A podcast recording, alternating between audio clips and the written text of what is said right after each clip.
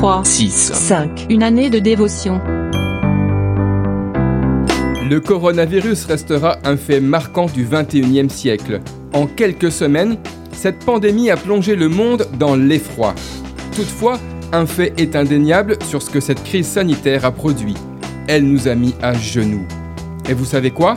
C'est la meilleure des positions pour s'adresser au Tout-Puissant et lui dire Père, ouvre tes écluses et apporte dans ma maison protection, guérison, consolation, provision spirituelle, matérielle et financière. Sachez qu'une simple prière peut changer votre vie tout entière. Alors, soyez déterminés à invoquer Dieu en tout temps et en toutes circonstances. Rien sur la terre et dans les cieux ne vous empêche de vous adresser à votre Créateur. Priez sans cesse, nous dit 1 Thessaloniciens chapitre 5, verset 17. D'après le livre 3, 6, 5, Une année de dévotion, de Yanis Gauthier.